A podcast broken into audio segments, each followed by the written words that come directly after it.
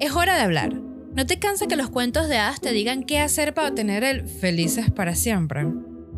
¿Te suenan cosas como Quedarte dormida por años y años. cantarles a los animales? Esperar a que te rescaten. Basta. Somos maléficas, villanas de pura cepa, feministas, emprendedoras y amantes del dolor ajeno.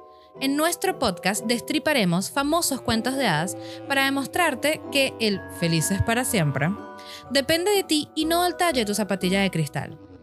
Ríete a carcajadas de los crudos comentarios y ocurrencias de Maurín y Soar y convierte tus viernes en un espacio maligno. No basta con ser mala, tienes que ser maléfica.